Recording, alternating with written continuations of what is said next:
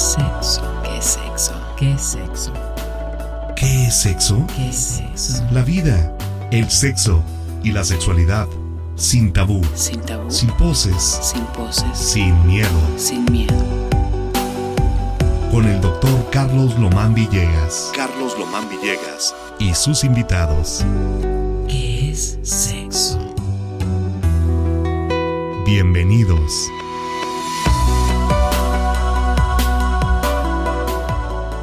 Hola, hola, muy buenas noches. Bienvenidos una vez más a su programa que es sexo en este 3 de enero de 2024.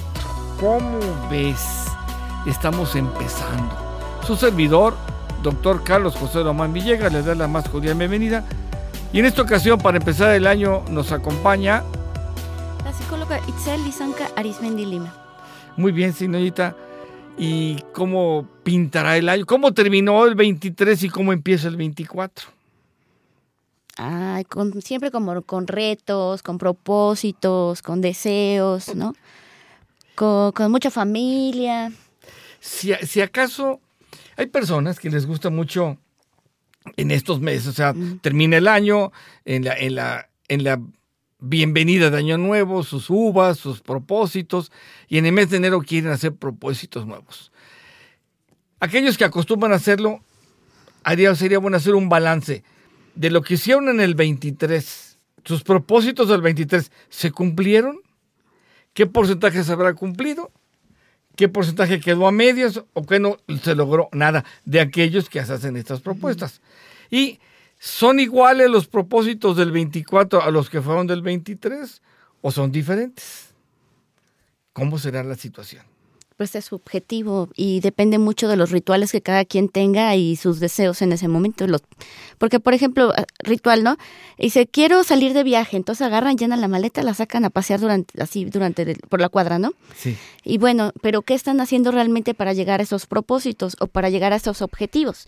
Porque esos rituales eh, se pueden parecer mágicos, pero realmente funcionan si no hay una meta. Entonces, a ver, la meta es, bueno, yo quiero bajar de peso, pero si nunca voy a, no, no hago ejercicio, no, no reduzco mi, mi comida, no voy a un nutriólogo, entonces, ¿de qué me sirve hacer un, un deseo, un propósito de año nuevo si realmente no voy a llegar a ningún punto? porque no tampoco tengo tampoco tengo como definido cómo lo voy a hacer porque Es- para todo hay que tener este O sea, es un, propósito, pero no está aterrizado. exactamente Puede ser que una persona diga, quiero tener una mejor vida sexual. exacto Pero todo esto que comentas, si quiero viajar, quiero planear un viaje, quiero bajar de peso, quiero tener mejor mi vida sexual, pero ¿dónde me estoy informando sobre realmente qué tengo que hacer para que esto funcione? Lo primero dice, un viaje, bueno, algo que suena tan sencillo, no es tan sencillo la mera hora. ¿A dónde quiero ir? ¿Qué lugares me gustaría conocer? ¿En qué voy a, en qué voy, qué va a ser mi transporte? Claro. ¿En qué época del año voy a ir? Eh, ¿Con quién voy a ir? ¿Cuántos son los gastos de un hotel si es que voy a un hotel? ¿Cómo cuánto sale la comida? ¿Cuánto sale el transporte? ¿Que ¿Tengo dinero para eso o no? me da permiso mi trabajo de ir ¿Coincide con mis vacaciones laborales? coincide con las vacaciones de los niños si es que hay niños. O nada más es la pura idea de viajar, pero no tengo no tengo planeado nada, pues entonces no más seguro es que no funciona. pero puede ser de aquí cerquita como de aquí a Jico no es como viaje porque también es como qué para ti es un viaje alguien que puede decir para mí un viaje es planearlo a Europa no y decir ah me voy un mes que nunca he viajado a Europa, pero seguramente... ¿Usted sí ha viajado a Europa? Sí, me No. Europa Ok, no. pero por ejemplo hay gente que sí planea esas vacaciones hasta por cinco años. Ah, sí, sí. O sea, porque lo tienes que planear. O sea, hay cosas que se tienen que planear. Igual la sexualidad, regresando al punto de la sexualidad, creo que es algo que se tiene que planear, se tiene que estudiar. eh, es- no, eh, y yo nunca he escuchado a nadie que pongan uno de sus propósitos es esta parte como reconciliarse con su sexualidad o me- tener una mejor sexualidad con su pareja. Yo nunca he escuchado a nadie. Regularmente la gente pide dinero, amor, este, Sí, pareja, pide salud. salud, decir, empezando por ahí. ¿no? salud, pero Salud, salud, ¿de, brindar o salud de, de cuerpo y mente. y social. Pues sí. Ahora, algunos dicen, algunos sí me ha tocado, algunos pacientes que sí llegan en propósito de daño, quiero mejorar mi salud, quiero hacer un chequeo general. ¿eh? Eso sí es un buen principio. Ir a consulta, su médico de confianza, y hacer un análisis realmente de su salud interna y externa. En la interna, pues vamos a ver sus exámenes de sangre, de orina, todo lo que sea necesario, su glucosa, colesterol, biometría, etcétera. Pero en mental o emocionalmente, pues tiene que ir a dónde? A terapia. Terapia. Y no van. Y no van a terapia. Si no van a hacer exámenes físicos de laboratorio, que es un poco más, más fácil de medir, porque ya hay parámetros, cómo está tu biometría, cómo están glóbulos blancos, glóbulos rojos, la glucosa, colesterol, y ya en base a esos parámetros podemos decir si es una persona sana o no. Pero en el aspecto emocional, pues ¿dónde se van a guiar? No hay un estudio de laboratorio No. que te dé un parámetro. Estoy normal. Acuérdense que en sexualidad la palabra normal no existe, pero es un, un término que se emplea comúnmente. Pero en psicología, pues decir, es normal la persona, tampoco podemos decirlo. No. ¿sí? No. Yo decía el doctor, que, hablando sobre eh, un método, bueno, se llama campana de Gauss, se utiliza en la estadística y pues entonces podemos definir cuántas personas están en cierto nivel de, y se le puede llamar normalidad, las que están ahí arriba de la campanita. Pero eh, definitivamente pues depende del para qué lo ocupemos. Exacto. O sea, la normalidad puede ser casi to- todos tenemos ojos, casi todos nacemos con vista. O sea, casi todos. Sí. Entonces, ¿ahí es una normalidad tener vista? Sí. ¿Cuánta gente pierde la vista, por ejemplo? Sí, Eh, ¿Se sale un poquito de lo normal? eh, sí, eh, en, en sexualidad no ocupamos porque es, un, es una palabra muy fuerte. Sí, Puede impactar mucho y puede afectarle mucho a la Cierto. gente. Es que ya no soy normal. O sea, lo hablabas de la vista, una persona que por alguna enfermedad, cataratas o, o un accidente, pierde un pierde un, un- una vista, pierde la vista o pierde un globo ocular, un ojo nada más queda con uno, pues ya se siente anormal Claro. y la gente lo señala anormal, ¿no? Entonces Claro. es un impacto muy fuerte. Entonces, pues, anda, pues quedó con un ojo, pero pero sí ve, sí sí puede ver. ¿no? Estaba yo pensando que de repente la gente per- perversa, que tiene ciertos trastornos, eh, perversos se les llama anormales, Sí, como una forma despectiva de llamarlo y de categorizar. Precisamente a la gente que tenía problemas psiquiátricos o psicológicos se le llamaba normales. A las personas que tenían, que tenían alguna discapacidad también se le podían considerar anormales. Sí, y hoy en día ha cambiado mucho. Claro, y afortunadamente. culturas. Entonces a los emos le dicen anormales y a la gente que le gustan los cómics son anormales. Y, y entonces hay un, mon- hay un sinfín de anormalidades que entonces nadie es realmente normal. Todos somos diferentes. Exactamente. Entonces ahí es donde tenemos que aprender a, a- a usar la terminología Claro. para no, no dañar a otras personas. Eh, ¿Por qué? Porque uno mismo no me gusta que me digan anormal. Digo, a mí, no me gusta que... Dicen, ah, me vale. Pero, pero sí me impacta diferente. Si una persona me dice anormal, a lo mejor me enojo, me molesto y ni caso le hago. O lo ignoro, o ya no quiero entablar una comunicación más directa porque me está ofendiendo Claro. aunque no es una palabra aparentemente fuerte ni una grosería, pero sí es muy impactante. Entonces, digo, dentro de sexualidad recomendamos pues, usar lo menos posible esa palabra, ese término de normal, para no dañarle a alguien más. Y lo veíamos, por ejemplo, una persona le gusta sexo oral. ¿A cuántos les gusta sexo oral y a cuántos sí, a cuántos no? Entonces, ¿es normal tener sexo oral o no es normal? No, pues, no, pues quién sabe. ¿Sí? El que le gusta hacerlo va a decir que es normal tenerlo. Y el que no le gusta va a decir es, es que es anormal tener sexo oral. Claro. Sí, lo escuchaba. Eh, Este, hace rato una, una, pasi- unos matrimonios tenía como 40 años de casados y entre broma y broma son pacientes ya de muchos años de, de, de este, de, de ser mis pacientes y en broma le comentaba a él que este, andaba con una tos. Es una tos alérgica por estos climas. De invierno, pues el clima frío. Y digo, ¿no sientes algo ahí? Dice, sí, siento como un pelito. Mm, Y digo, así será. Y la esposa voltea y dice, de mío, no- mío no es, ¿eh? ¿Quién sabe con quién anda? mm, Le digo, no, y, Ah. y si fuera tuyo, ¿qué sería? Dice, no, no, no, yo no, yo esas cosas no las hago. Bueno. Pero sí lo dijo, entre risa y no, dice, no, no, yo, a mí siempre me ha gustado más normalito. Digo, pero es cuestión de gusto, sí, sí, pero eso a mí no me gusta. Digo, bueno, es de diferente, no te gusta. Entonces, bueno, hace rato la vi en la mañana, vi esta- estos pacientes, ¿no? Entonces, no voy a insistir en que tiene que hacerlo. No, no, es cuestión de gusto nada más. Y él decía, ella decía, ya si quiere que se vaya con otra. Digo, ya te dio permiso, ¿cómo ves? Y el otro nada más se reía. Dice, ay, ya ves cómo es ya ves cómo es mi mujer.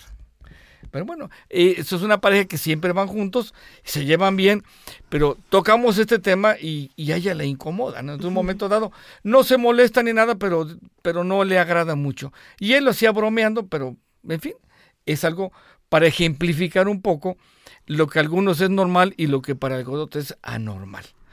Pero bueno, retomábamos lo de la los propósitos de Año Nuevo, donde quieren mejorar muchos aspectos en su vida.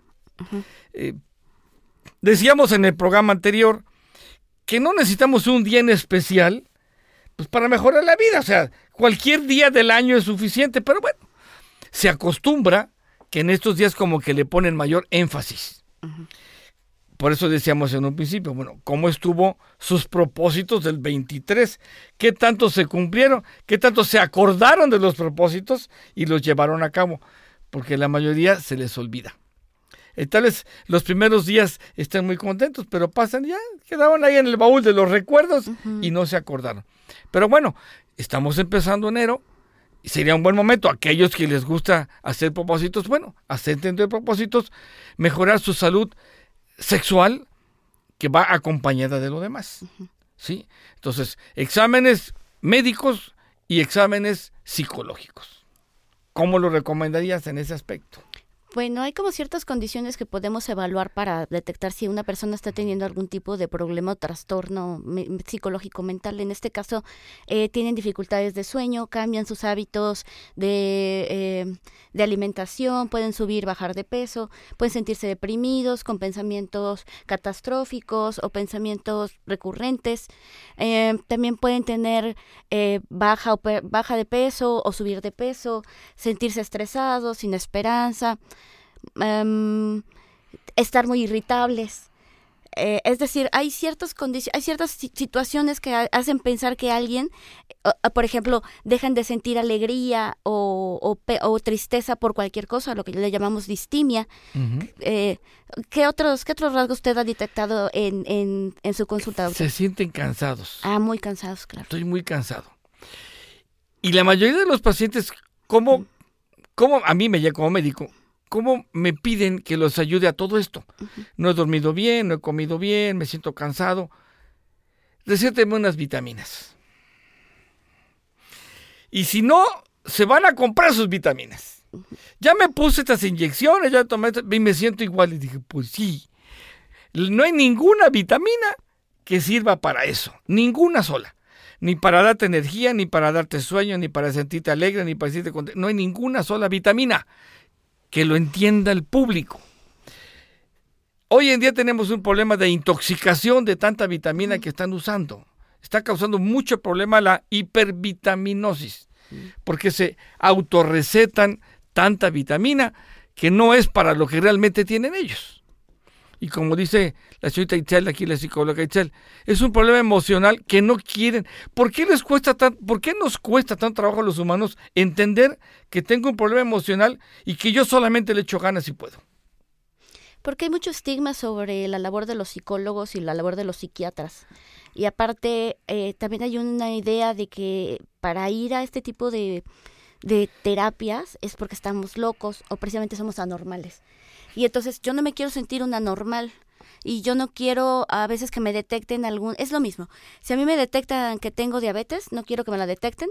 Y entonces no quiero que me detecten que a lo mejor tengo bipolaridad o tengo eh, un trastorno, em, no sé, obsesivo Depresivo. compulsivo, un trastorno depresivo, trastorno de ansiedad, eh, trastorno bipolar.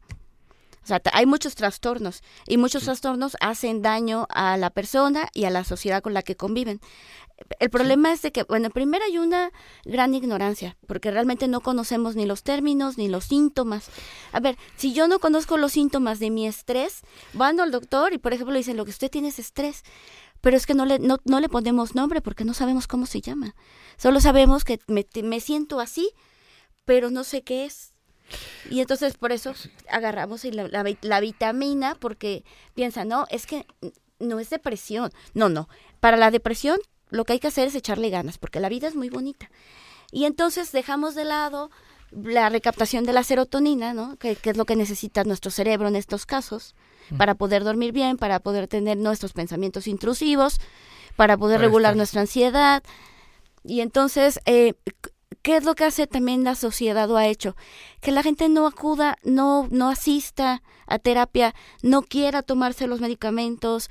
También tenemos esta creencia, bueno, la gente te cree que, que son adictivos algunos de los, de los antidepresivos y no todos. O de hecho, la, la mayoría no lo son. Ya no, ya. ya no, ya cambió. Los primeros antidepresivos que salieron al mercado, pues eran los tricíclicos.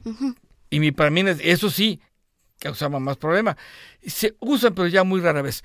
Vamos a un corte y regresamos en un momento. ¿Qué es sexo?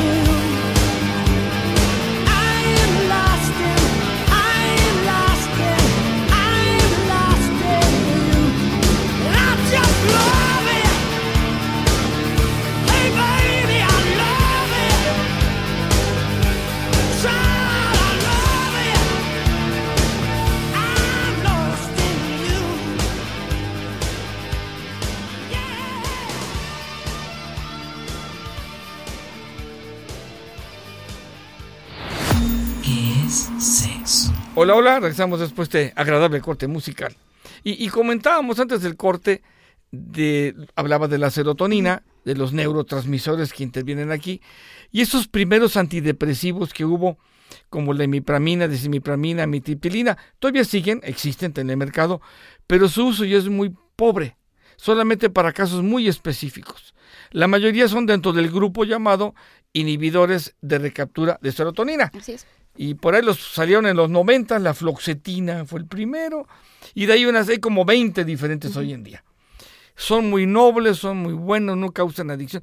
Yo les digo a mis pacientes cuando yo los receto, se venden sin receta, es venta libre, afortunadamente. Ah, sí, sí. No me la digo, no. Esto, es- ¿Por qué? Porque no causan adicción ni hábito ni nada, pero es difícil convencerlos. Y debe ir de la mano, o sea, el diagnóstico lo tienen que hacer primero. ¿Realmente lo necesitas o no? Yo como médico digo, bueno, sí tienes datos de depresión, que es lo más común. Te doy tu medicamento, pero la terapia es muy importante porque van de la mano. O sea, un tratamiento con puro medicamento va a ayudarte, pero va a tardar mucho. Un tratamiento de terapia te va a ayudar, pero va a ser, va a tardar. Si combinamos los dos, te acortas más de la mitad del tiempo para sentirte mejor. Entonces es muy importante esa parte de la salud. Sin estas fechas, que es muy común, es la- hablando con digo, psicólogos, psiquiatras, la época de mayor depresión son diciembre y enero. Mucha depresión. Y lo decíamos en programas anteriores. eh, el, el pintarme el mundo, el, el mundo perfecto, donde abuelos, padres, hijos, nietos conviven todos alrededor de una mesa llena de comida, con un árbol lleno de regalos, y todos en armonía, y todos felices y contentos. ¿En cuántas familias se da? ¿Qué porcentaje habrá de esto? Muy pocos. O sí, pero solamente es esa noche y ya después. Ya la no triste realidad. ¿no? Entonces, y si lo viviste un día, ¿por qué no sigue viviendo? Si los, me sentí tan a gusto, ¿por qué no se sigue repitiendo? ¿Qué me provoca? Depresión. también. Entonces, es por eso son fechas de mucha depresión. Me decían amigos psiquiatras, y los sacerdotes inclusive. Decían, no, es que estas fechas, ¿cómo va la gente a, confesarse y hablar sin necesidad de hablar? Pero el sacerdote dice, no, pues yo los escucho, pero pues les mandaré sus, pues, sus penitencias y nada más. Anteriormente funcionaba más la penitencia, pero hoy en día pues realmente como que no es tan efectiva, ¿verdad? Es mejor la terapia y el sí, medicamento. definitivamente. Y también pues hay que aceptar que hay condiciones de pobreza y pues hay condiciones que no todo el mundo puede tener. Eh, los niños, por ejemplo, eh, que viven en, con ciertas situaciones, sus padres, eh, pues ¿qué pasa con la depresión de estos grupos? De hecho, precisamente, pues la pobreza es uno de los factores de riesgo más importantes para, para el suicidio en estas épocas. No nada más, aparte también tenemos la depresión eh, estacional. La gente no sale al sol, la gente, este, hay poquito sol y la gente se deprime. Hay como, eh, es exactamente qué nos pasa, necesitamos vitamina D y sol. Somos como plantitas, nos gusta el sol. O nos vamos a la, o nos vamos a la playa, ¿no? Pero si no tenemos dinero para irnos a la playa. Entonces me pongo más triste. Exactamente. Entonces, aquí lo que tenemos que checar es, a ver, si yo estoy viendo condiciones de tristeza, de depresión, de que, de que veo que todo está poniéndose malo, todo negro, todo gris, ¿no? Eh, entonces, en ese momento hay que ir a terapia. Eh, no sé si recuerda usted, el doc- eh, doctor, el cuento de, de, la, de Navidad de, de Scrooge. ¿Se acuerda? ¿Cuál de todos?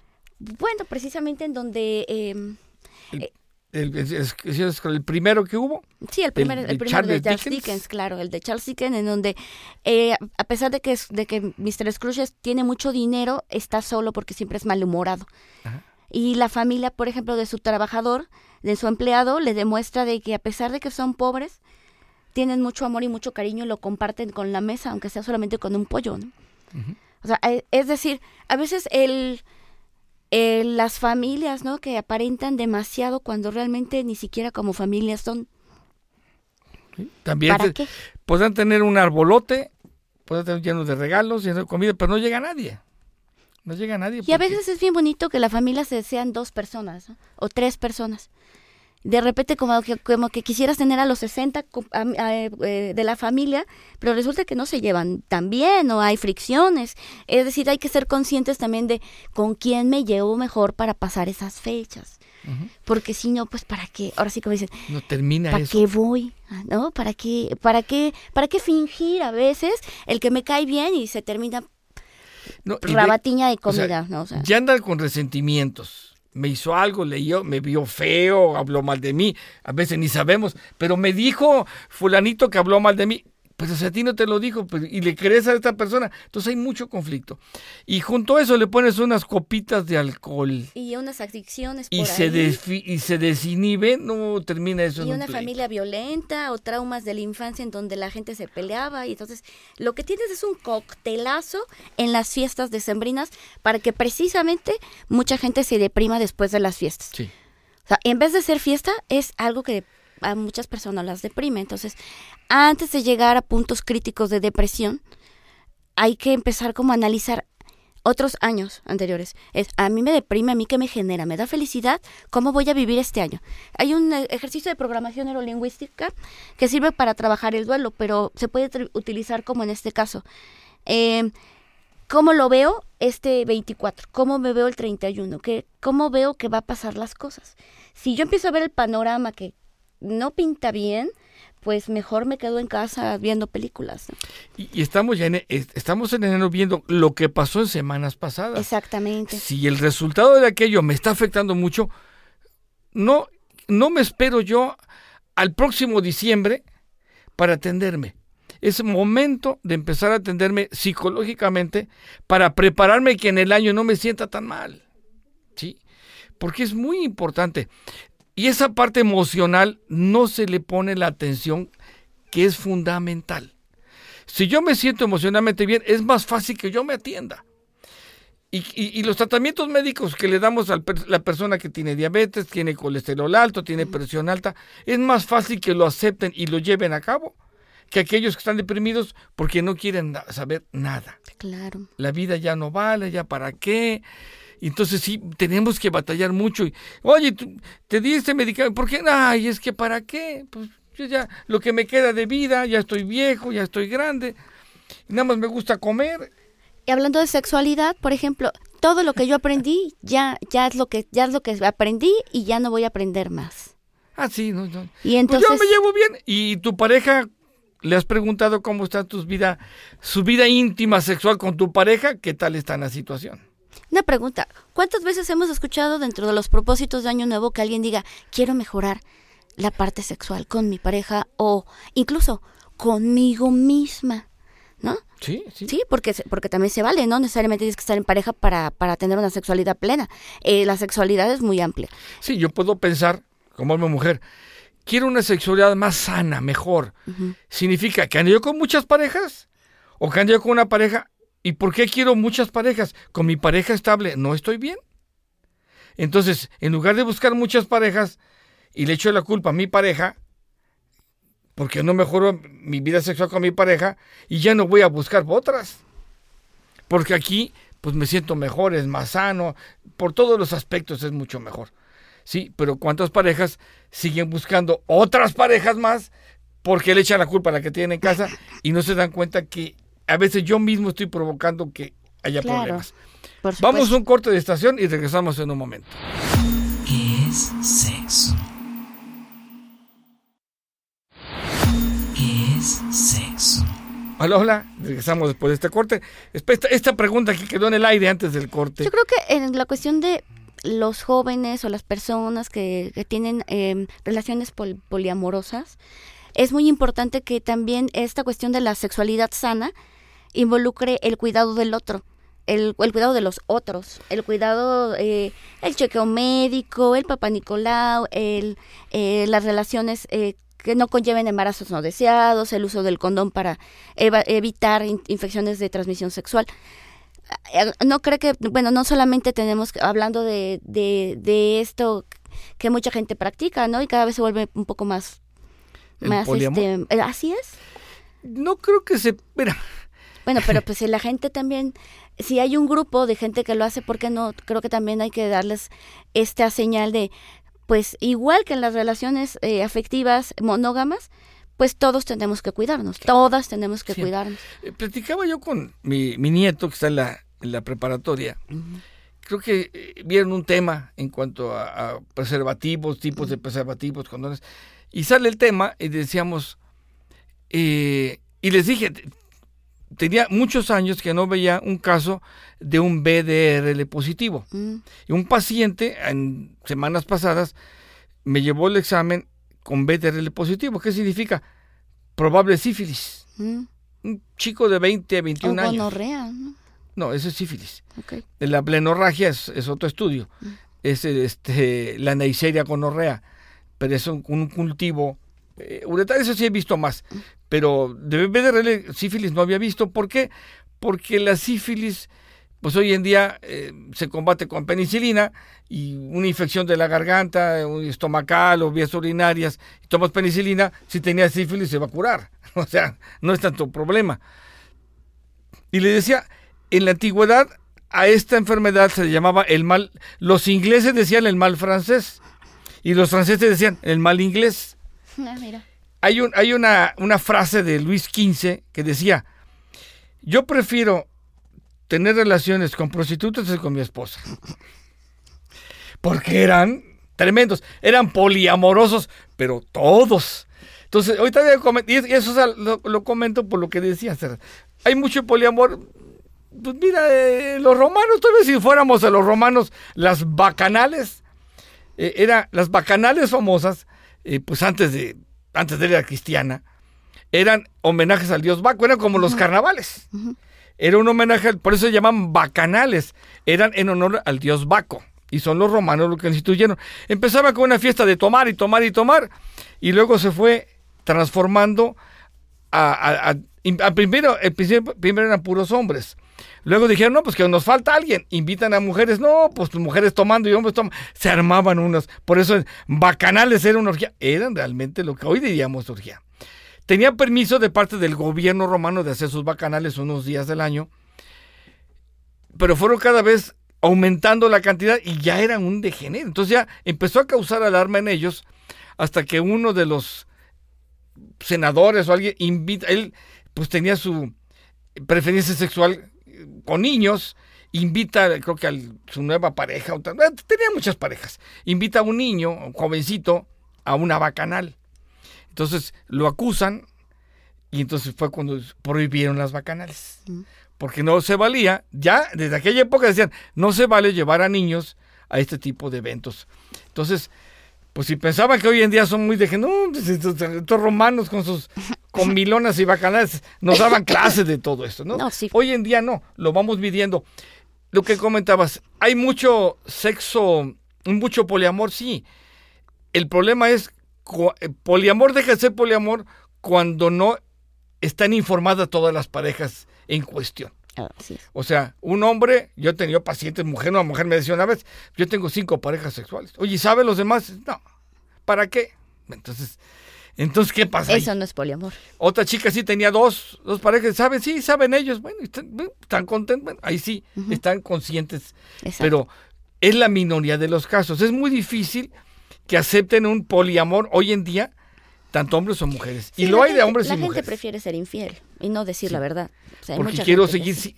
porque todavía en el fondo tengo la idea, la quiero dar mi imagen de que yo soy santo, yo soy fiel a mi pareja, pero por atrás, híjole, ando buscando a ver con quién. Y eso es de los propósitos de Año Nuevo, ¿no? Entonces, También. si ando yo buscando más fuera de casa, ¿qué pasó en casa? ¿Qué está sucediendo? ¿Por qué no estoy satisfecho con mi vida sexual? ¿Qué sucede ahí? Quiero posiciones diferentes, quiero acciones diferentes, ya no me excita suficiente. A lo mejor mi pareja subió de peso y ya no me agrada físicamente. A lo mejor soy yo el que ya no le agrado a mi pareja y ya no me busca. O cuando la busco ya no quiere conmigo. ¿Qué hice yo?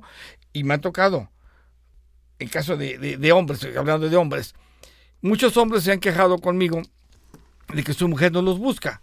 Y luego les pregunto, oye, ¿alguna vez le fuiste infiel a tu mujer? Ay, sí, doc- y te cachó, sí. Y a partir de ahí empezó el problema, sí, dije, pues sí. O sea, si te cachó ella, a ninguna mujer le va a gustar que su pareja le sea infiel, a ninguna. ¿Qué tengo que hacer? Digo, pues tienes que reconquistarla y tienes que aguantarte. Porque ya va a desconfiar todo lo que hagas, dónde andas, y te va a estar fiscalizando y te va a estar buscando. Y no debes enojarte porque te lo haga. Tú te ganaste ese acto. ¿Sí? Y quieres realmente reconquistar tu pareja, tienes que cambiar y ya no andar buscando por otros lados. Y estar disponible para... cuando- Y aplicaciones celular donde diga dónde andas, ya la hay. Que ella están buscando. Y si te, oye, te, te busqué y no estabas, no chip. enojarte. Ponle un chip. No enojarte porque pues tú te lo, tú te lo ganaste, ¿no? Oye, estaba, estaba yo aquí. Y si realmente quieres reconquistarla y quieres que tu vida sexual con tu pareja funcione, pues tienes que volverla a conquistar, como la primera vez. Regalitos, atenciones, mimos y sobre todo que vea que realmente sí la quieres a ella. Si ya entre ustedes no hay nada, pues mejor hablar. Claro. Hablar y decir, ¿sabes qué? Ya nosotros no hay nada. Bueno, pues ahí muere. ¿Y qué pasa cuando se quedan por los niños y esas cosas? No, pues no. Realmente no, no, no funciona. A veces sale peor. Tú lo has visto, ¿no? Sí, definitivo. Sale peor ahí porque Pero sí pasa. se ofenden, se humillan. se- Pero sí pasa. Sí, sí pasa. Algunos más maduros, me ha tocado ver, que bueno, están por los hijos y ya entre ellos se llevan como hermanos, Ajá. pero tienen otra vida sexual por fuera, Claro. ellas y ellos. Pero en casita se intentan portar como si los hijos no crecieran y no se dieran cuenta, ¿va? Pero bueno, es una relación de ellos. Quieren ser responsables, pero es su forma. Sí. Es recomendable, pues no podemos dar una receta de este tipo. No, no, no. Y no somos quien para juzgar a nadie. cada pareja, cada familia es diferente y pues hay que buscar lo mejor para todos. Porque luego estos, estas parejas que terminan así agarran a los pobres hijos de mandaderos. y, y tiene que estar los hijos reconciliando a los padres, que hay muchos casos, ¿no? Ya no le pegues a mi mamá, ya no le grites. Y a la mamá, ya no le digas así a mi papá. Y- pero es que hay un coraje muy grande en los dos y se están lastima y lastiman. Y el pobre hijo no se dan cuenta el daño tan grande que le hacen al pobre hijo. ¿no? Por eso recomendamos que vayan a terapia.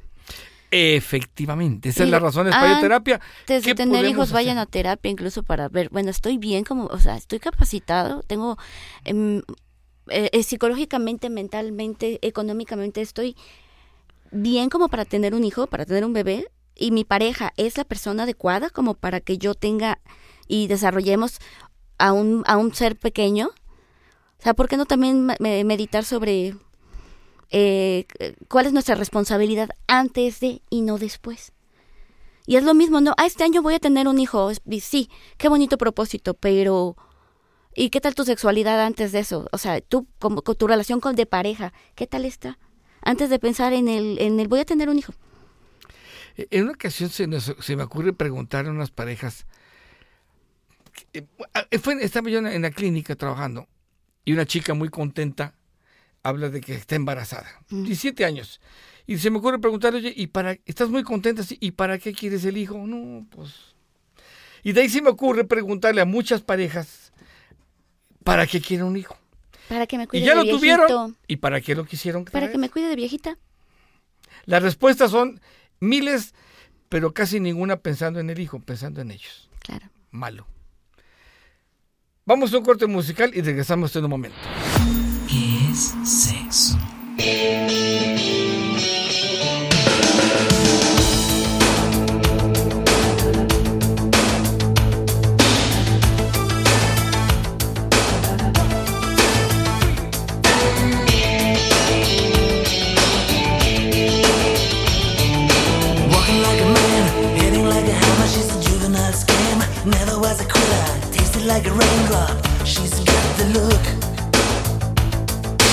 Heavenly bound, cause heaven's got a number when she's spinning me around.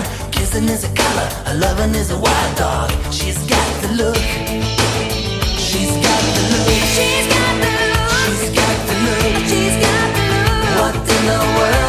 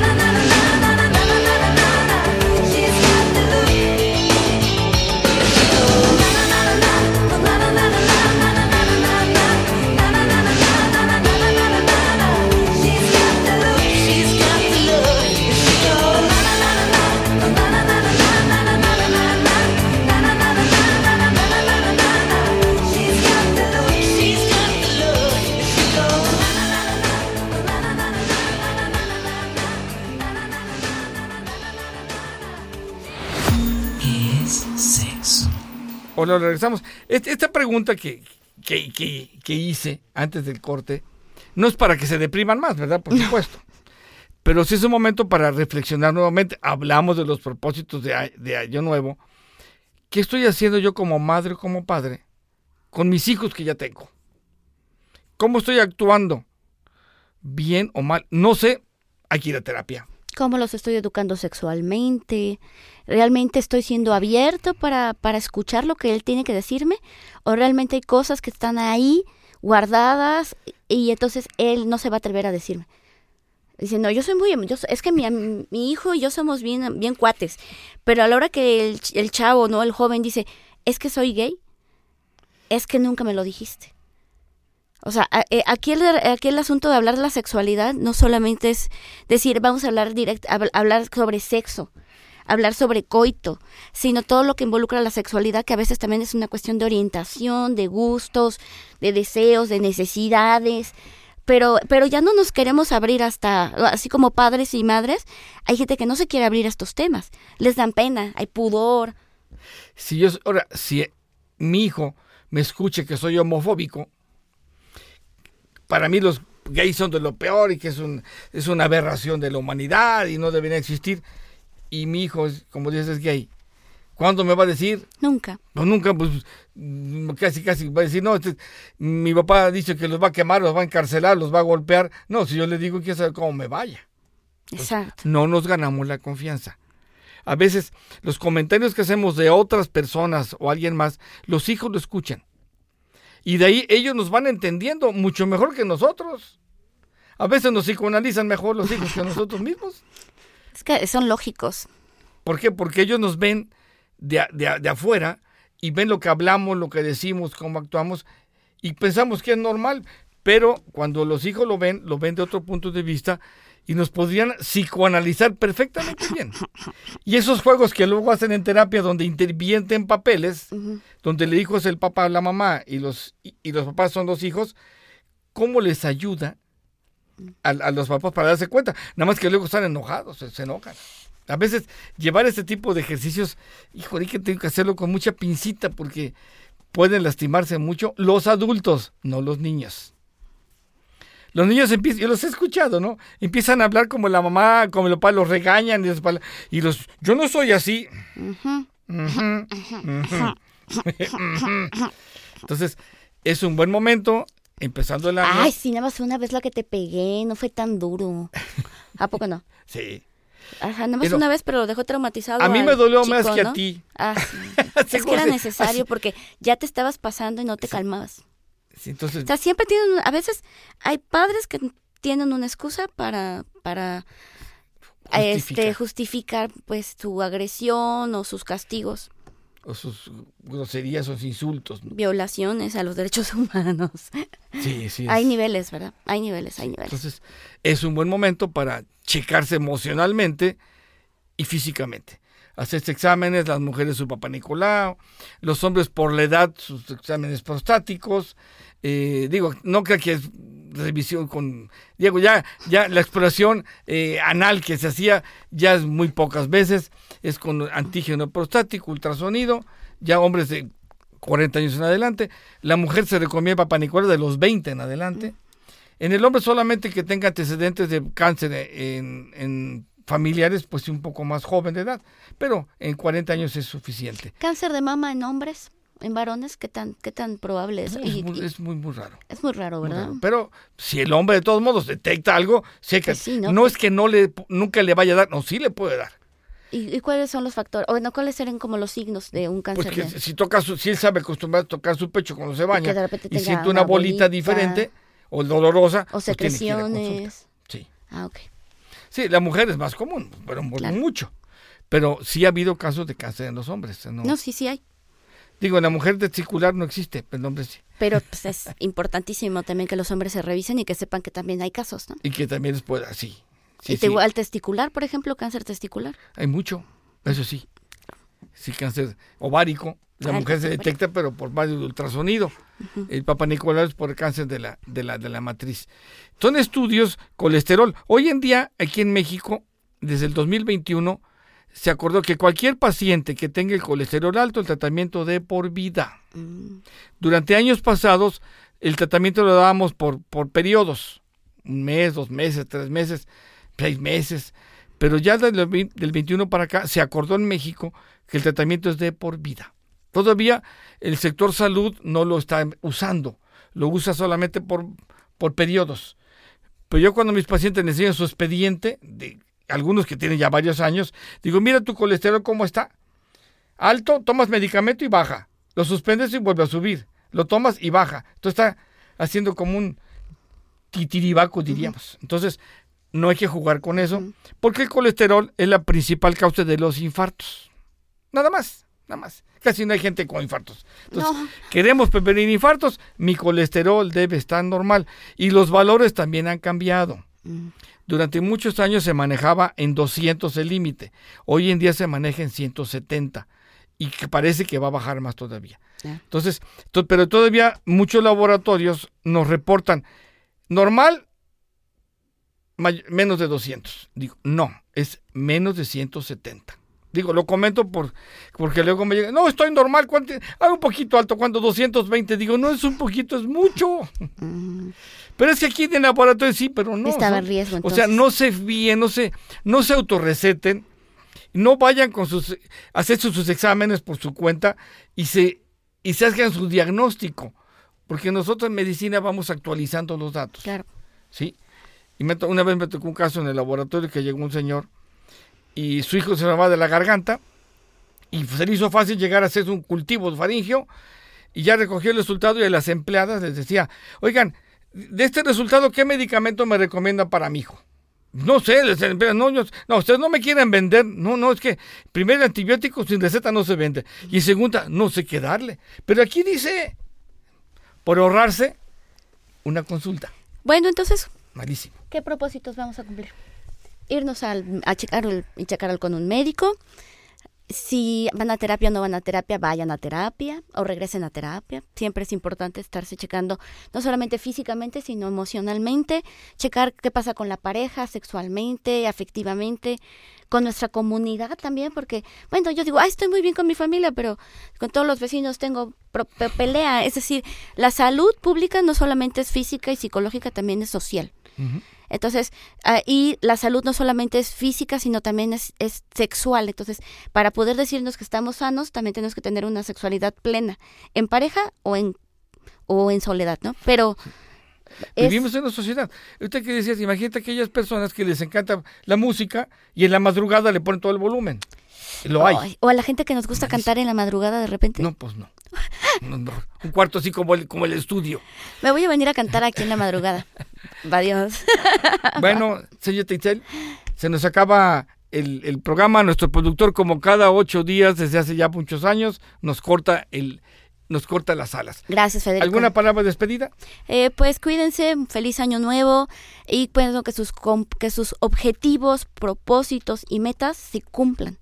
Y siempre y cuando pues ustedes también, eh, yo los oriento a que vayan a mi consulta y para poder diseñar un, un- unas estrategias o algunos ejercicios para poder llegar a cumplir estos, estos ¿Y- y en propósitos de manera objetiva. En el 2281-6903-81 es mi teléfono. Eh, un WhatsApp, por favor, para poder agendar un- una cita. Gracias, Muchas doctor. gracias. Gracias, Federico. Próximo programa. Aquí estamos al pendiente. Su servidor, doctor Carlos José Lomán Villegas, Unidad Médica Arboledas, 2288 10 0138. Saludos a mi querida adorada esposa, a mis hijos, mis nietos. Nos vemos pronto. Hasta la próxima. Al buen Federico, nuestro productor, y al buen Peter en el audio. Hasta la próxima. ¿Qué es sexo? ¿Qué es sexo? La vida, el sexo y la sexualidad. Sin tabú, Sin tabú, sin poses, sin poses, sin miedo. sin miedo. Con el doctor Carlos Lomán Villegas. Carlos Lomán Villegas. Y sus invitados. ¿Qué es sexo?